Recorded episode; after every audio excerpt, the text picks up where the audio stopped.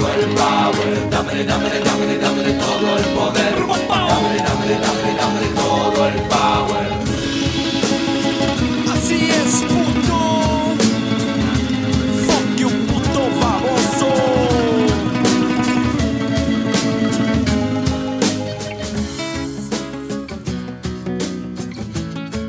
¿Cómo le vamos a hacer?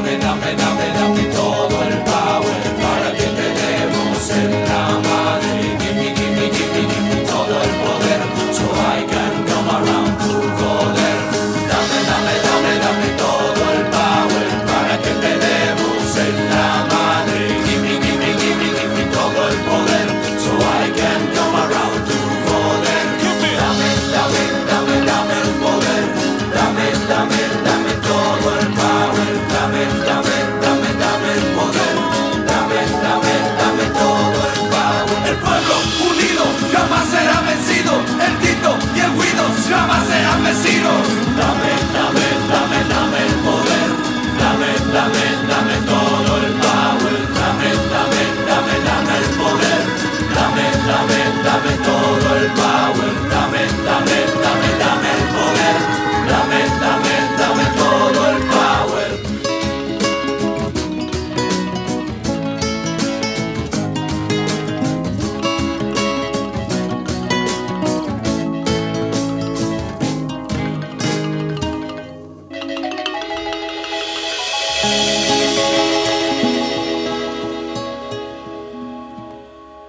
éxito está en la vida que uno lleva, en cómo vive, cómo goza, cómo se integra, cómo disfruta de las pequeñas cosas.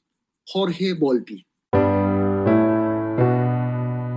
Reciban una cordial bienvenida al programa Despertares. Hoy, en el ciclo de escritores mexicanos, historias y voces para descubrir, el escritor mexicano Jorge Volpi.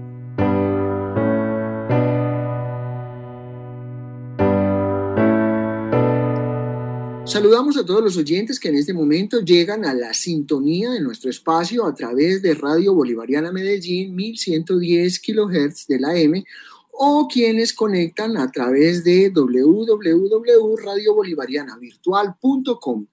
Bueno, también aquellos que nos escuchan a través de las plataformas Podcast, Anchor o Spotify.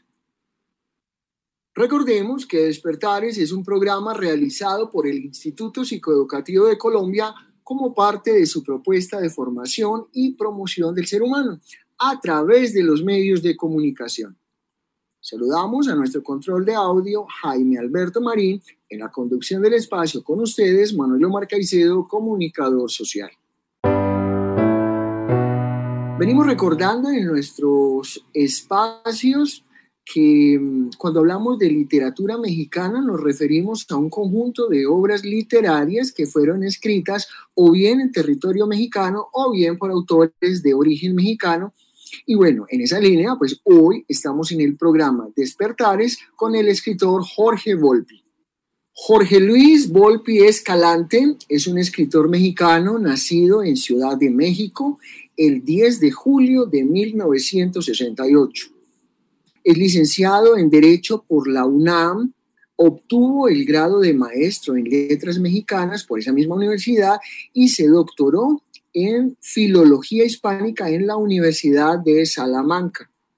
Jorge Volpi eh, hace parte de una historia nueva, de una historia que se aleja un poco de por allá el boom latinoamericano, de escritores latinoamericanos, y que lo hemos querido traer en esta oportunidad a nuestro espacio de voces de escritores mexicanos, porque es un eh, escritor que aparte pues, de ser muy entretenido, también tendríamos que decir que, que, es otro, otra, otra forma su narrativa, diferente un poco pues, a eso que les mencionaba del boom latinoamericano.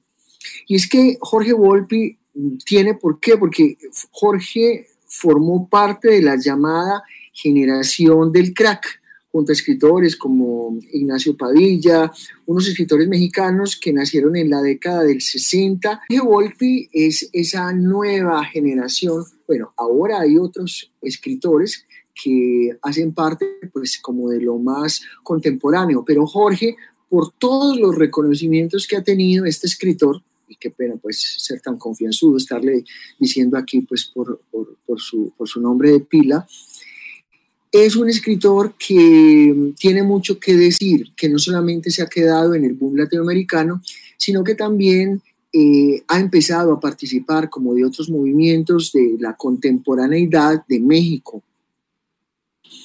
Él tiene libros eh, que los invito a que consulten, a que lean, a que se interesen por ellos, como la novela En busca de Klingsor, que ganó el premio Biblioteca Breve en el año 99.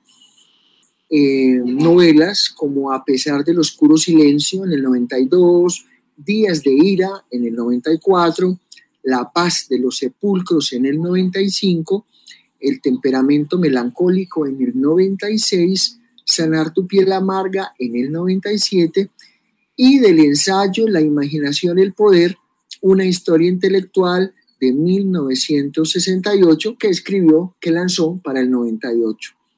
Jorge Volpi, les comento también, es becario del Centro Mexicano de Escritores y ganó en el 90 el premio de ensayo con el magisterio de Jorge Cuesta. Bueno, ha escrito muchos textos, de, tal vez de los más famosos, fue por allá con el que arrancó en, en busca de Klingsor en el 99 con el que inició pues, una trilogía que algunos han calificado que es la trilogía del siglo XX, junto con El fin de la locura y No será la tierra en el 2006. Entonces le recuento de sus obras, o de algunas de sus obras, porque también ha sido un escritor muy prolífico. Tiene La Tejedora de Sombras, que recibió un premio Planeta Casa de América en el 2012 una lista bastante larga de reconocimientos. Para quienes van llegando a nuestro programa de hoy, les recordamos que Ipsicol es una organización no gubernamental con sentido humanista cristiano orientada a la educación fundada en 1978. Eh, los invitamos a conocer más del Instituto Psicoeducativo de Colombia ingresando a la página web ipsicol.org o navegando en las redes sociales, en Facebook y LinkedIn como Instituto Psicoeducativo de Colombia. Hoy, en el ciclo de escritores mexicanos, historias y voces para descubrir, el escritor Jorge Volpi. Vamos a escuchar en este momento un documento sonoro de una entrevista que le realizó a Jorge Volpi BBC Mundo en 2015. Muchas gracias por estar acá con nosotros. Encantado. Usted parece interesarse en los temas más disímiles en sus novelas. Está la ciencia y la época nazi en, en, en busca de Klinsor. Está un ejecutivo de Wall Street en su última novela. ¿Cómo y por qué escoge usted los temas para sus novelas? Bueno, eh, a lo largo de estos últimos pues casi 20 años he estado escribiendo por un lado un ciclo de novelas, cuatro novelas, para tratar de retratar el siglo XX y lo que va del XXI. En esas novelas quería que se mezclaran personajes reales con personajes de ficción y también utilizar aquellas disciplinas que en algún sentido caracterizaban más por alguna razón a cada época. Entonces, en busca de Klingsor, que es la primera mitad del siglo XX, habla sobre la física, sobre la física cuántica, al mismo tiempo que es una novela de espionaje en la Alemania nazi. Eh, el fin de la locura es una novela sobre los años 60 y es también una novela sobre psicoanálisis. Eh, no será la Tierra es una novela sobre el fin de la Unión Soviética y la caída del muro de Berlín, pero también es una novela sobre genética. Y esta última, que cierra estas, este ciclo de estas cuatro novelas, Memorial del Engaño, es una novela sobre la crisis económica que empezó en el 2007-2008, que llega hasta nuestros días y al mismo tiempo es una novela otra vez de espionaje. En busca de Clinsor, ¿cómo ideó usted ese personaje que es tan como tan atrayente y al mismo tiempo es el que mantiene, sostiene toda la, la- la intriga, digamos, a lo largo de la, de la novela? Bueno, encontré, digamos que en realidad no había un solo asesor científico de Hitler, sino un consejo, pero para la- fines literarios ese consejo decidí convertirlo en un personaje. Y la novela entonces trata sobre un eh, físico joven eh, de Estados Unidos convertido en soldado que recibe la misión de buscar a quién era este asesor científico de Hitler que tiene el nombre clave de Klingsor. Y a través de esto nos permite ver la historia de la ciencia y de la física en particular en la época del nazismo, la responsabilidad moral de los científicos, el papel de figuras como Werner Heisenberg, el premio Nobel de, de física, eh, como director del proyecto atómico alemán que pretendía construir una bomba antes de que lo hicieran los aliados. Yo recuerdo la, la grata sorpresa que fue para mí al leer en el 99, creo que fue en busca de Clinsor, y ver una novela latinoamericana donde se trataba de una manera profunda temas científicos. ¿De dónde le viene a usted ese interés por la ciencia? Bueno, yo creo que sobre todo soy un científico frustrado. ¿Ah, Yo hubiera querido ser científico, al final por muchas razones terminé estudiando derecho y luego literatura y luego dedicándome a la literatura. Eh, pero siempre ansié esa vida de científico. Entonces, cuando empecé a escribir en busca de Klingsor, yo solo quería escribir una novela sobre ciencia. Luego se transformó en todas estas otras cosas, porque las novelas nos permiten realmente vivir otras vidas, y yo quería vivir una vida de científico. Y ese tema de la ciencia se mantiene en muchos otros libros que he publicado posteriormente. ¿Alguna vez ha llegado un tema del que no sepa nada y tenga que saberlo todo es en la investigación? Pues de todos estos temas de los que he hablado, en realidad yo sabía muy poco. Eh, yo no tenía ningún conocimiento, por supuesto, ni de física cuántica, ni de economía a la hora de escribir, por ejemplo, estas dos novelas. Prácticamente tuve que hacer ah, dos tesis doctorales Sí. en cada uno de los temas para tratar de entender por lo menos los conceptos generales y algunas sutilezas y hacer verosímiles a los personajes que son físicos o que son economistas. Para eso es para lo que se necesita, digamos, toda esta parte de realmente tratar de conocer un poco más sobre, sobre temas aparentemente tan apartados de la literatura como estos. Sí. A usted también le interesa el tema de la psicología, ¿no? Es en la tejedora de sombras. Exacto. donde- En La Tejedora de Sombras y en El fin de la locura, en los dos aparece el psicoanálisis en particular. La Tejedora de Sombras es una novela que no pertenece a este ciclo, es una novela de amor, pero en donde los dos protagonistas eran eh, psicólogos y tuvieron Harvard. una relación amorosa durante 40 años. Y es una historia de amor en el mundo del psicoanálisis junguiano en este caso. ¿También tuvo que leer y estudiar sobre psicología? También. ¿Qué leyó? Por ejemplo, usted habla de Jung. Eh, Leí para esta novela muchísimo Jung, que conocía mucho menos que Mm, Freud, por Freud, por ejemplo. ejemplo, claro. Eh, fue muy interesante, digamos, encontrar al personaje detrás de los libros, ver sus contradicciones, eh, su carácter eh, humano. Él en algún momento se enamora también de la protagonista de la novela. Mm. Entonces, eh, era verlo tanto en su faceta personal como profesional.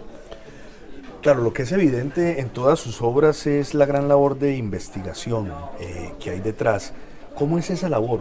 ¿Tiene usted, por ejemplo, un equipo No. que le ayuda como Vargas Llosa, que a veces utiliza? No, yo ahí nunca, siempre he sido yo solo.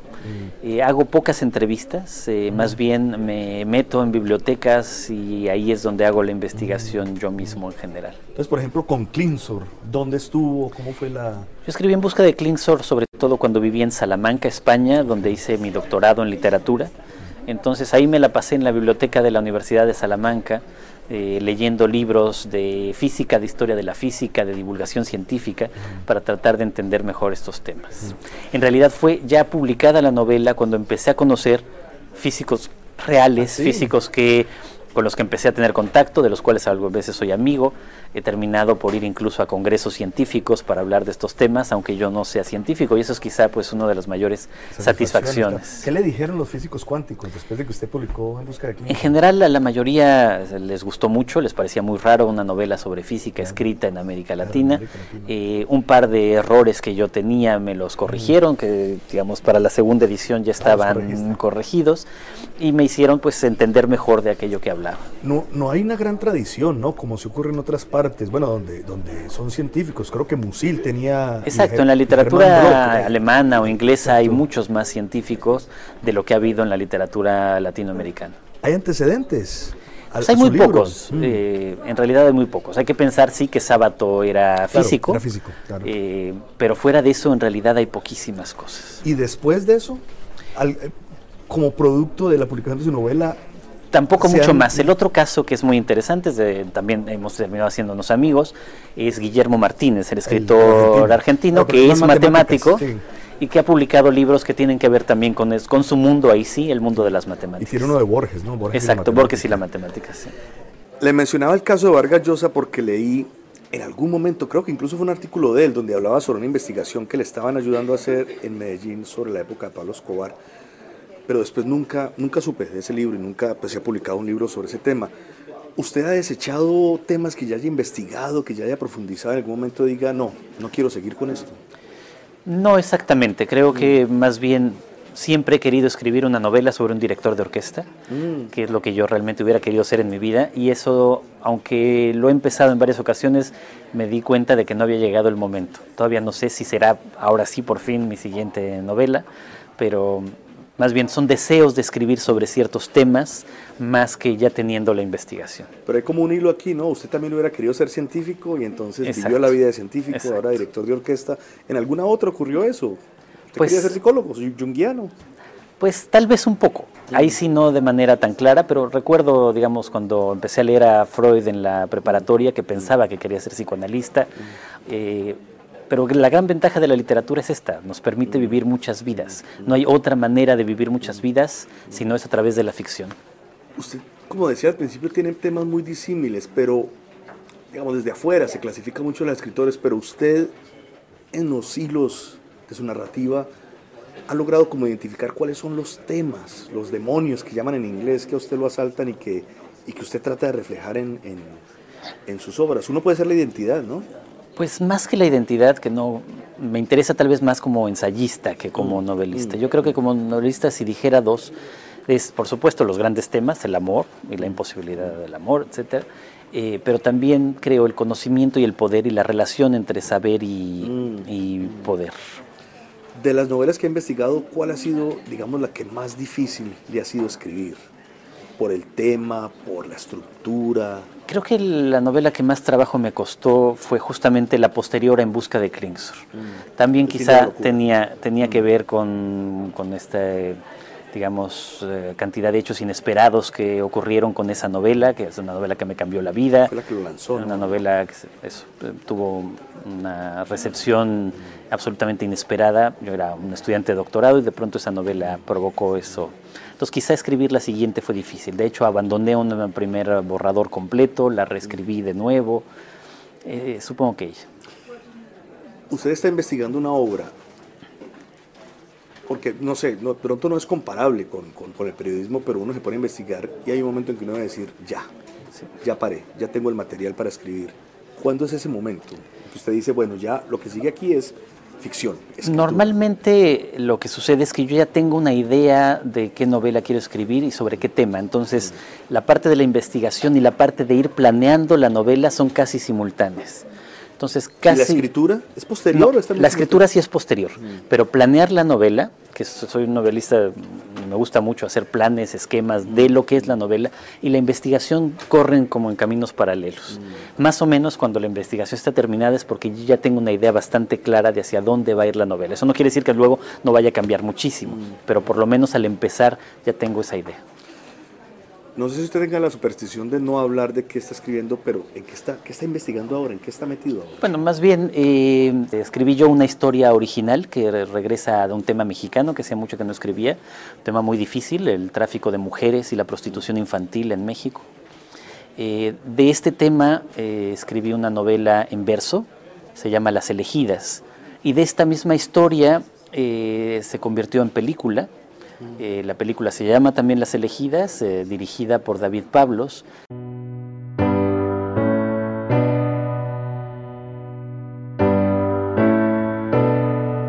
La serie Escritores Mexicanos, Historias y Voces para Descubrir del programa Despertares es una invitación a adentrarnos un poco a las letras mexicanas, a una literatura que está llena de contrastes, que en su evolución a través pues, de las plumas que han intervenido en ella, pues sí, se ha plasmado la historia de México, de la forma de ser de los mexicanos, de ese, del sentir de esa gran región, de esa gran nación con la que además tenemos tantas cosas en común como latinoamericanos.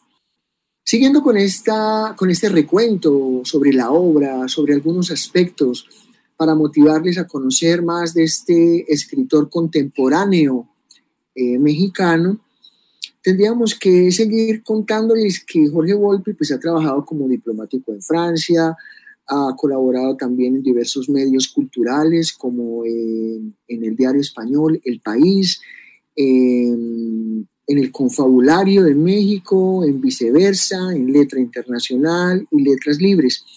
También estuvo dirigiendo el Canal 22 de la televisión gubernamental mexicana.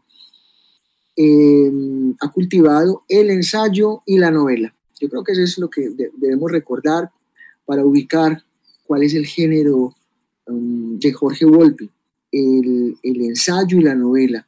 Y bueno, su reconocimiento, insisto, ha venido eh, pues a raíz de, la, de la trilogía del siglo XX. Sí, pues así han denominado pues sus, sus tres obras que más difusión han tenido. Que como les decía ahorita es La busca de Clinsor, que ha sido pues eh, traducido a 19 idiomas y así y pues está ambientado a finales de la Segunda Guerra Mundial. Esa trilogía entonces está El fin de la locura, en donde habla del, mayo francés, eh, y No será la tierra, que es una novela, parte de esa trilogía, que ha sido pues lo más sonado de, de Jorge Volpi, que está enmarcada en el fin del socialismo y en el proyecto del genoma humano. En el programa Despertares, en esta oportunidad, estamos con el escritor mexicano Jorge Volpi. Jorge Volpi, al hablar sobre una de sus obras, eh, Examen de mi padre, se refiere a ella como que la escribió pensando en hacer una especie como de luto literario, un libro en que mm, eh, pues el autor hace un recorrido por la vida del papá, por, la, por su vida propia, por la actualidad mexicana de ese momento, en un ensayo, mezclándolo pues como con un ensayo médico. Un año fue el plazo que él se marcó para completar ese libro, un libro de 10 capítulos, en donde la tarea era un capítulo por mes, pues sin exactamente saber cómo iba a ir evolucionando. Él menciona en una de, las entrevistas que, con, las que estuvimos haciendo el recuento y la investigación para nuestro programa, que como el papá era médico, pues le parecía que había que relacionar esa profesión con el ensayo. Bueno, además también de hablar sobre esa literatura, Jorge eh, Volpi eh, está reflexionando sobre la corrupción política, sobre la situación de México, sobre lo que suponía eh, o, lo que supuso en su momento lo que fue la, la, victoria de Donald Trump en Estados Unidos, en el que por demás, por sus posturas políticas, mencionaba como que habían sido pues unas noticias terribles para todo el mundo, fijando, y, creo que debo hacer un acento en este momento, fijando una posición política eh, pues, sobre esa contemporaneidad que le ha tocado vivir. Vamos a escuchar un, eh, testimonio eh, de, un programa de Casa de América en donde precisamente es sobre este texto, Examen de mi Padre. Hola, soy Jorge Volpi, estoy ahora en Casa de América para participar en el ciclo Escribo que escribo, hablando sobre todo de mi último libro, Examen de mi Padre. Bueno, mi padre murió en el 2014, en agosto. A partir de ahí estuve imaginando qué libro quería escribir sobre él. Leí muchos libros de pérdidas, que es una tradición muy típica entre los escritores. Y decidí que no quería escribir una novela con ficción, que no quería escribir solo una memoria, sino utilizar el ensayo como centro. Y a partir del ensayo unir una parte autobiográfica, pero también una parte sobre ensayo eh, médico, sobre ensayo científico, sobre ensayo político, para hablar sobre mi padre, pero también sobre los intereses de mi padre, sobre mí mismo y también sobre México. Lo escribí pensando realmente en hacer una especie de luto literario, lo escribí solo durante un año, me di ese plazo, 10 meses, 10 capítulos, un capítulo al mes, sin dedicarle más tiempo, sin saber claramente hacia dónde iba a ir cada ensayo, sabiendo solo que iba a dedicarlo a una parte del cuerpo. Mi padre era médico, me parecía que había que relacionar esa profesión con el ensayo y a partir de ahí entonces empieza hablando sobre esa parte del cuerpo, su historia anatómica, su historia científica, eh, la relación que esa parte del cuerpo tenía con mi padre, conmigo y luego las metáforas de esa parte del cuerpo hasta llegar al cuerpo social que es México. Pues creo que cada vez ha ido pasando más, no solo en México, en muchas sociedades, el asumir que la corrupción política es normal. Eh, en el caso mexicano, digamos, tenemos una impunidad enorme en todos los órdenes, no solamente en el de la corrupción, sino en los crímenes cometidos en la guerra contra el narcotráfico. Pero sin duda eh, es rarísimo que un político termine pagando eh, por, un, por un acto de corrupción. Pues sí, es precisamente peligroso la, la idea de muchos políticos que eh, se intentan presentar como benefactores de la sociedad, pero que en el fondo ese benefactor siempre tiene algo de autoritario. Bueno, pasa por una serie de presupuestos y de condiciones previas que lo podrían haber permitido, justamente un sistema de derecho muy endeble, una enorme corrupción política. Eh, si a eso se suma el crecimiento natural de la, la producción de distribución de drogas que van hacia Estados Unidos, de pronto tenemos un escenario ya enrarecido. De pronto eh, decide el presidente atacar directamente a quienes están eh, produciendo o distribuyendo droga, sin pensar en esta imbrincación social que ya tenía todo el sistema, entonces un sistema caótico que en ese momento estalla. Y lo que se había mantenido quizás en un equilibrio muy delicado, con brotes de violencia esporádicos, se convierte en una violencia eh, desatada enorme. Bueno, es una terrible noticia para el mundo, es un gran peligro para el mundo entero, no solamente para México, aunque México está un poco en la primera línea de combate, porque Trump, como todos los políticos demagogos, eh, autoritarios, fascistas, necesita un enemigo, y él decidió que el enemigo iban a ser los inmigrantes. No es el primero en hacerlo, es el más escandaloso, pero en Europa tenemos muchos otros políticos que tienen el mismo discurso. Simplemente que ahora ocurre en Estados Unidos que siempre se había gloriado de ser una nación de inmigrantes. Y de pronto la idea del muro, la idea de las expulsiones masivas, eh, el ataque constante a los inmigrantes mexicanos eh, hace la situación realmente muy grave. Estamos en el programa Despertares, en el ciclo de escritores mexicanos, historias y voces para descubrir. Jorge Volpi. Les recuerdo que la serie de programas sobre escritores mexicanos es un acto de provocación del programa de la realización de despertares para todos ustedes. ¿Para qué? Pues para promover la lectura, para que nos acerquemos un poco a las historias de estos escritores, de estos escritores mexicanos, eh, en donde empezamos pues como con una tradición bien grande con Juan Rulfo, y en este momento pues entonces estamos cerrando ese ciclo con Jorge Volpi. Eh, Jorge Volpi, que, pues, que por demás en su trabajo, pues, eh, como el resto de autores que hemos venido mencionando, ha situado la literatura mexicana pues, en un espacio bien importante en el ámbito internacional, con su creación literaria, con su experimentación, con sus posiciones como escritor, como académico y bueno, pues creando un estándar muy alto en la literatura eh, mundial.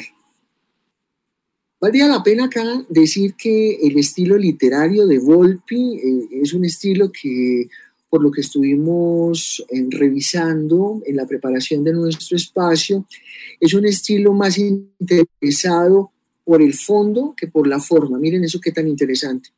Más interesado por el fondo que por la forma. Es bastante frío y desinteresado de todo lo que no sea hacer llegar un mensaje muy puntual, muy contundente.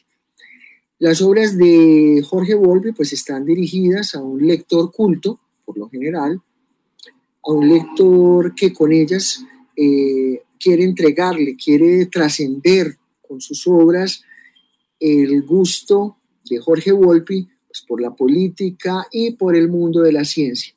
Vaya que es bien interesante esta parte porque eh, ustedes al, leer los trabajos, algunos de los ensayos, al aventurarse con algunas de sus novelas, en algunas de ellas ustedes ven que él es riguroso, muy riguroso en toda la investigación científica que él hace para poder desarrollar sus historias en medio de los mundos que construye.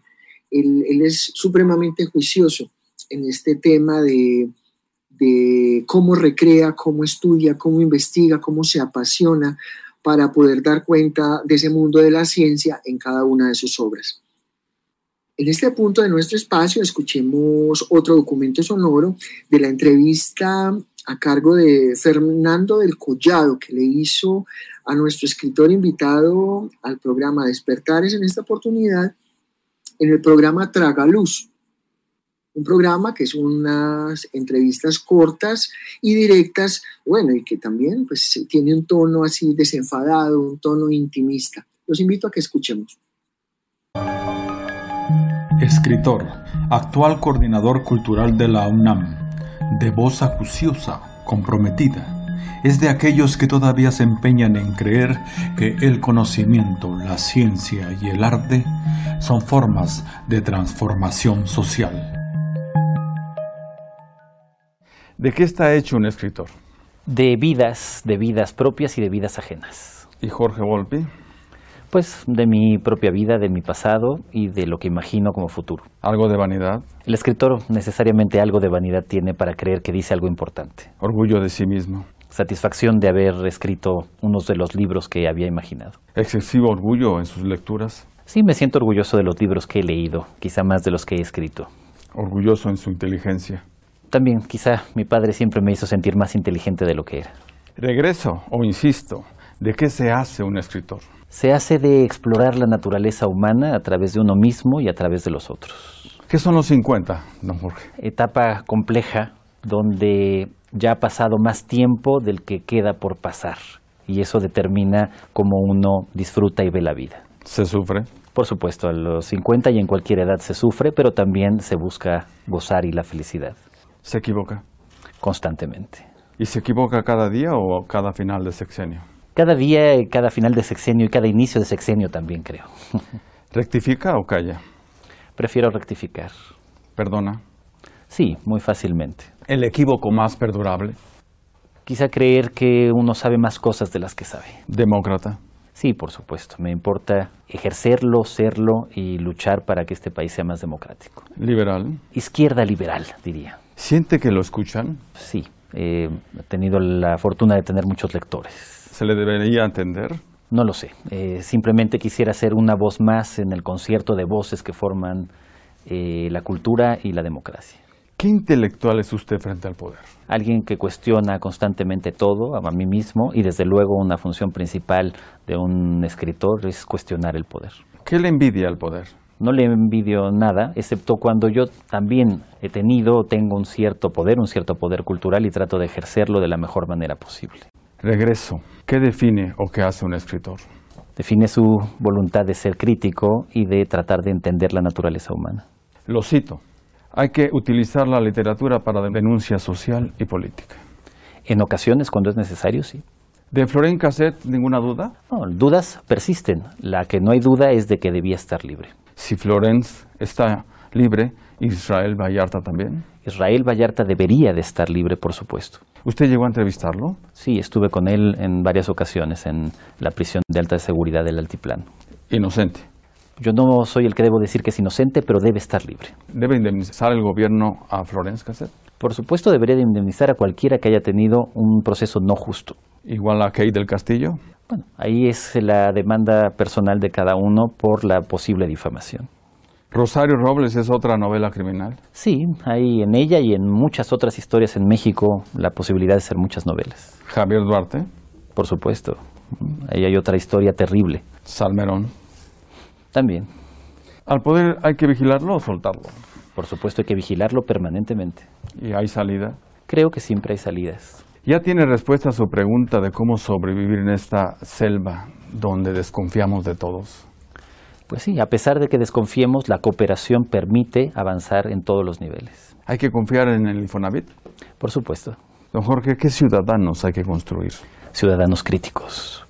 ¿AMLO ha cerrado la vía a la participación civil en su gobierno? Creo que la ha cerrado un poco, pero la participación civil tiene que abrirse camino para seguir estando ahí.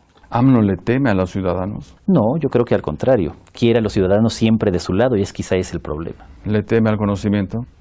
Otra vez, creo que a veces se siente atacado por el conocimiento, pero debería de abrazarlo. ¿La información es conocimiento? Parte del conocimiento, pero no solo es información, se necesita cómo procesarla. ¿Qué sociedad civil se debe reactivar? Una sociedad civil mucho más organizada, mucho más participativa y más transparente. ¿Qué oposición espera? Una oposición más consciente, mejor construida, más crítica. ¿Su escenario para el 2021? Yo creo que seguirá muy parecido a cómo está México en este momento. ¿Revocación de mandato? No creo que la haya. ¿La obstinación es una virtud o un error? Puede ser las dos cosas y ahí está su equilibrio. ¿Qué personaje está resultando AMLO? Un personaje contradictorio con eh, grandes virtudes y grandes errores. ¿AMLO escucha? Escucha a unos cuantos. ¿A usted lo escucha? No lo sé. ¿AMLO miente? No parece mentir, creo que está muy convencido de lo que hace. ¿AMLO no nos ha mentido? No parece habernos mentido, más bien parece tener convicciones demasiado sólidas. ¿Y eso se disculpa? No es una disculpa, hay que seguirlo criticando. Don Jorge, ¿sabe reconocer a un demagogo? Creo que un escritor es capaz de hacerlo, sí. ¿El demagogo opera por el carisma y no por la experiencia? El demagogo opera tratando de seducir a los electores en vez de convencerlos. ¿El demagogo tergiversa las imágenes de las instituciones para dañarlas? Sí, por supuesto. ¿AMLO es demagogo? Creo que no. ¿Solapar, adular es una forma de corrupción? Es un- una vieja eh, tara de la política. ¿Sin libertad de expresión hay democracia? No, tiene que haber libertad de expresión, pero la libertad de expresión también tiene ciertos límites. ¿Qué prensa observa hoy? Una prensa muy disminuida, una prensa que no está haciendo tampoco su papel crítico en este momento. ¿Qué prensa espera? Una prensa mucho más eh, consciente, mucho más abierta, mucho más crítica. ¿Qué preguntas pide? Preguntas independientes, preguntas basadas en investigaciones serias. ¿Qué nos ha venido a decir Enrique Serna?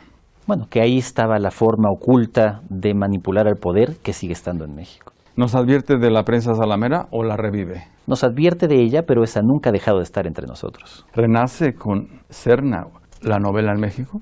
No, la novela en México tiene muchos grandes exponentes y Enrique Serna es uno de ellos. ¿Todos somos de negris? No, creo que hay políticos y periodistas de muchas maneras. ¿Y hay condiciones para que AMLO garantice la libertad de expresión? Creo que hasta ahora la libertad de expresión ha ido ganando lugar en México, pese a los peligros que tiene, sobre todo por el crimen organizado y los políticos. ¿En serio AMLO tiene el diagnóstico correcto?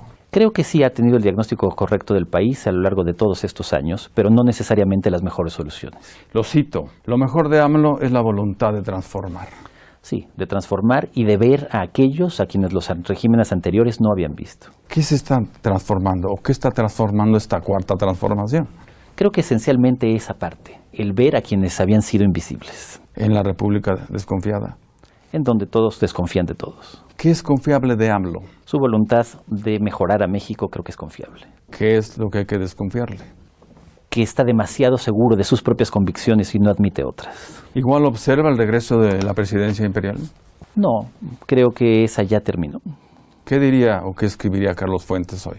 Tendría simpatía hacia López Obrador y sería muy crítico con él también. Lo cito, AMLO es rehén del tirano Trump. Somos todo México rehenes de Trump. ¿Le servirá de algo al presidente denunciar eso? Sí, por supuesto, tendríamos que denunciar mucho más la condición en la que nos está colocando. ¿Quién escucharía esa denuncia? Debería de escucharle el mundo entero. ¿Francia? Sí, Francia, España, muchos países que podrían ser simpáticos con nosotros. Eurocentrismo. Sí, existe un eurocentrismo enorme también. Nos escucharía China. Ojalá y China también nos escuchara, pero no les importan demasiado los derechos humanos tampoco. Vuelvo con otra reflexión suya. Está colapsado el sistema de justicia. El sistema de justicia prácticamente no existe en México. Tenemos el diagnóstico, pero no la solución. Sí, sabemos que nada funciona en el sistema de justicia mexicano y no hemos sido capaces de reformarlo. Estado fallido. En el sentido de la justicia, sin duda. Narcogobiernos. Los hay en varios lugares locales. ¿Puede un gobierno mandar al diablo el debido proceso? Pues entonces no es un gobierno democrático. ¿Qué garantiza que AMLO no lo haga? Tenemos que presionar una y otra vez para que cambie su idea sobre el sistema de justicia. ¿Se podrá gobernar con el crimen organizado? Bueno, el crimen organizado está ahí, pero hay que combatirlo también. ¿Se deberá gobernar con él? No, contra él. ¿Amnistía? Amnistía sí, con una práctica mucho más clara porque el sistema de justicia no funciona. ¿Hacer política es restablecer la paz? Esa es una, debería ser una de las metas de la política en México. ¿Y la novela que viene? Empezando apenas. ¿Algún adelanto? No, prefiero callar. Cierro. ¿Qué hace a un escritor? La voluntad de investigar la naturaleza humana a sí mismo y a los otros. ¿Y qué traerán los 50? Espero que traigan muchos otros libros.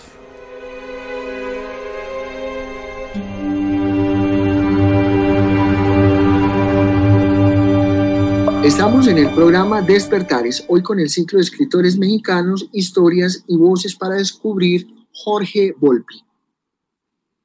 La ficción, más allá de entretenernos o embelezarnos, nos hace más humanos.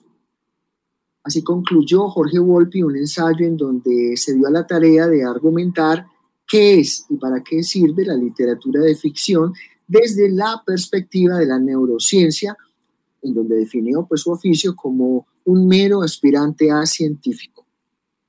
Esto que les estoy compartiendo eh, lo tomamos de Radiónica, un espacio eh, literario en donde encontramos también que mm, ese sentido propuesto por Volpi, pues cualquier ficción, sea literatura, cine, teatro, videojuegos o televisión, nos está permitiendo adentrarnos a otras realidades, a vivir otras vidas y de esta manera a evolucionar. Él dice, evolucionamos gracias a que el cerebro se hace más grande, a nuestra capacidad de imitarnos los unos con los otros y así aprender más rápidamente. Pero también, dice el escritor, a nuestra capacidad de imaginar a partir de la empatía con otras personas, con otras situaciones pues, que pueden ser reales o ficticias, eh, de la manera en que pudimos experimentarlas o leerlas en una novela, verlas en una película o escucharlas en una conversación de autobús. Volpi cuando mm, habla de la ficción dice que una parte de la ficción es igual que el arte y la literatura y que no sirve para nada. Mientras que la otra, en términos generales, él la define como una herramienta evolutiva de la especie humana. Hay un punto bien interesante, amables oyentes, y es que eh, en esas definiciones, en esa que afirma que la capacidad que tiene nuestro cerebro de crear ficciones es lo que nos distingue de los otros seres vivos. Bueno, yo complementaría que es también como esa capacidad de entender los mensajes y de tener pues como nuestra propia versión, nuestra propia versión de las historias que nos presentan. Y, y es la forma como no solamente contamos las historias, sino también como las entendemos, que es una cosa maravillosa. La ficción eh, continuando con esta cita del escritor, nos sirve para construir un personaje al que llamamos yo e inventarle una trama compleja que no es otra cosa que nuestra propia vida. La mejor novela de ficción que he escrito es mi propia vida, puntualiza Jorge Volpi. Jorge Volpi si vamos a hablar de él en función de, de, la, representación que ha sido de su generación, pues él menciona que el escritor latinoamericano ya no tiene que ser el portador de un exotismo para el consumo de Occidente, sino que tiene que decidir con toda libertad cuáles son sus temas y frente a qué tradiciones responde. Mm, este autor analiza el, estado actual de letras en América Latina. En particular de esto, Jorge Volpi, eh, si bien respeta mucho el tema del, boom latinoamericano, de todos esos grandes escritores que hicieron un recorrido bien importante, eh, que sacaron la literatura de, la región latinoamericana, la llevaron a Europa y la llevaron a otras instancias, a otros momentos del globo, si él rescata y respeta eso, él no se queda solo ahí. Él empieza a hablar de otras necesidades, de otras formas, de otras formas de, de la pluma, de los escritores, de ese nuevo renacer, en otra nueva forma de expresar diferente a lo que fue ese boom latinoamericano con los escritores pues, que ya hemos mencionado acá en nuestro espacio. Escuchemos un testimonio en canal Avión de Papel, Televisión Literaria, en donde Jorge Volpi eh, expresa alguna de estas ideas. La literatura latinoamericana no existe como marca de fábrica. Escuchemos. Se sigue esperando esa imagen del intelectual latinoamericano como Vargas Llosa o como Fuentes que son capaces de opinar de todo. Hay quien efectivamente lo logra, pero también muchas veces se trata simplemente de esa expectativa de que alguien que tiene mayor conocimiento, mayor experiencia o una voz eh, pueda explicar acontecimientos que en realidad escapan a su control. La literatura latinoamericana, lo he escrito en varias ocasiones, me parece que ya no existe como marca de fábrica. Es decir, que ya no hay nada que haga reconocible los textos de estos escritores latinoamericanos como típicamente latinoamericanos. Creo que hubo un desgaste de la literatura que se consideraba típicamente latinoamericana, que era esencialmente el realismo mágico y cierta literatura más o menos comprometida.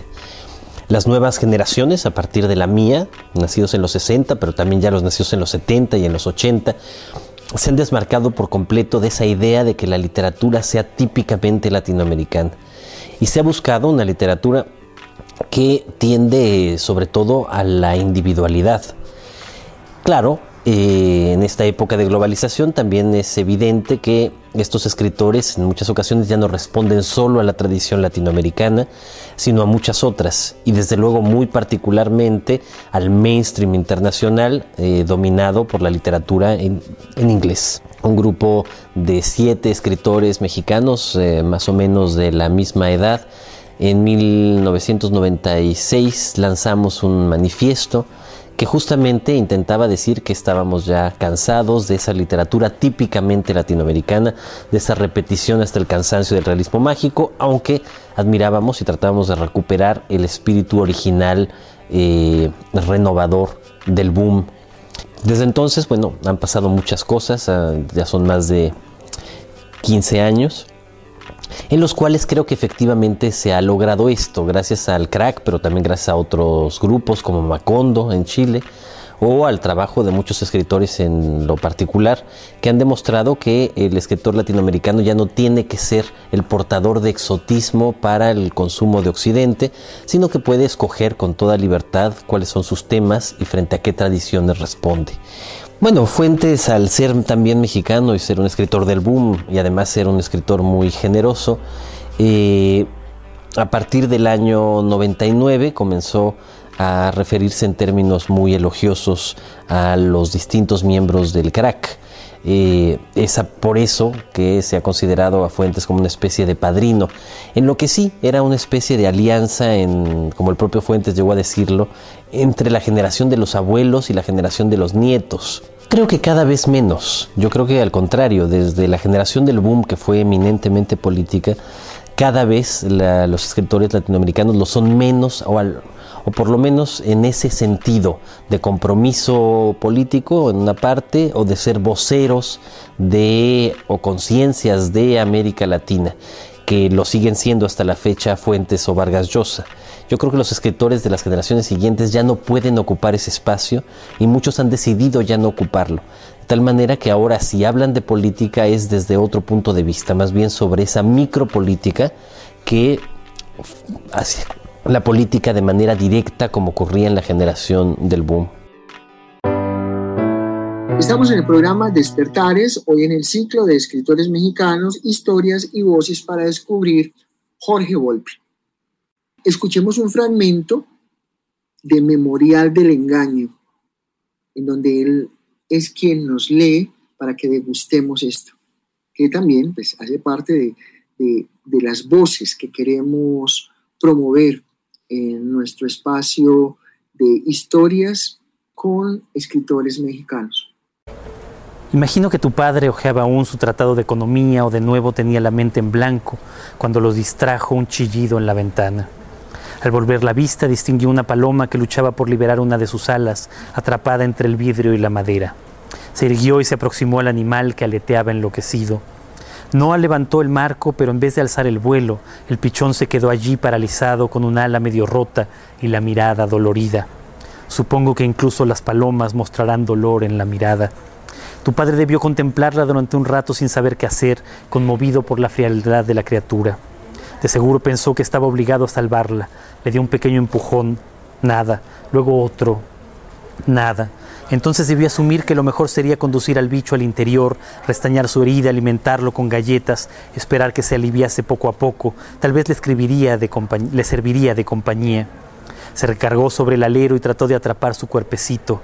La bestezuela debió malinterpretar sus intenciones y se balanceó torpemente en la cornisa. No tomó impulso y estiró el brazo. Quizá lo sacudió el vértigo al contemplar los once pisos que lo separaban de la acera, o tropezó sobre el alero en un último esfuerzo por rescatar al pichón. Lo cierto es que, cuando el primer transeúnte se topó con su cuerpo despanzurrado sobre la acera, tu padre aún conservaba un haz de plumas en la mano.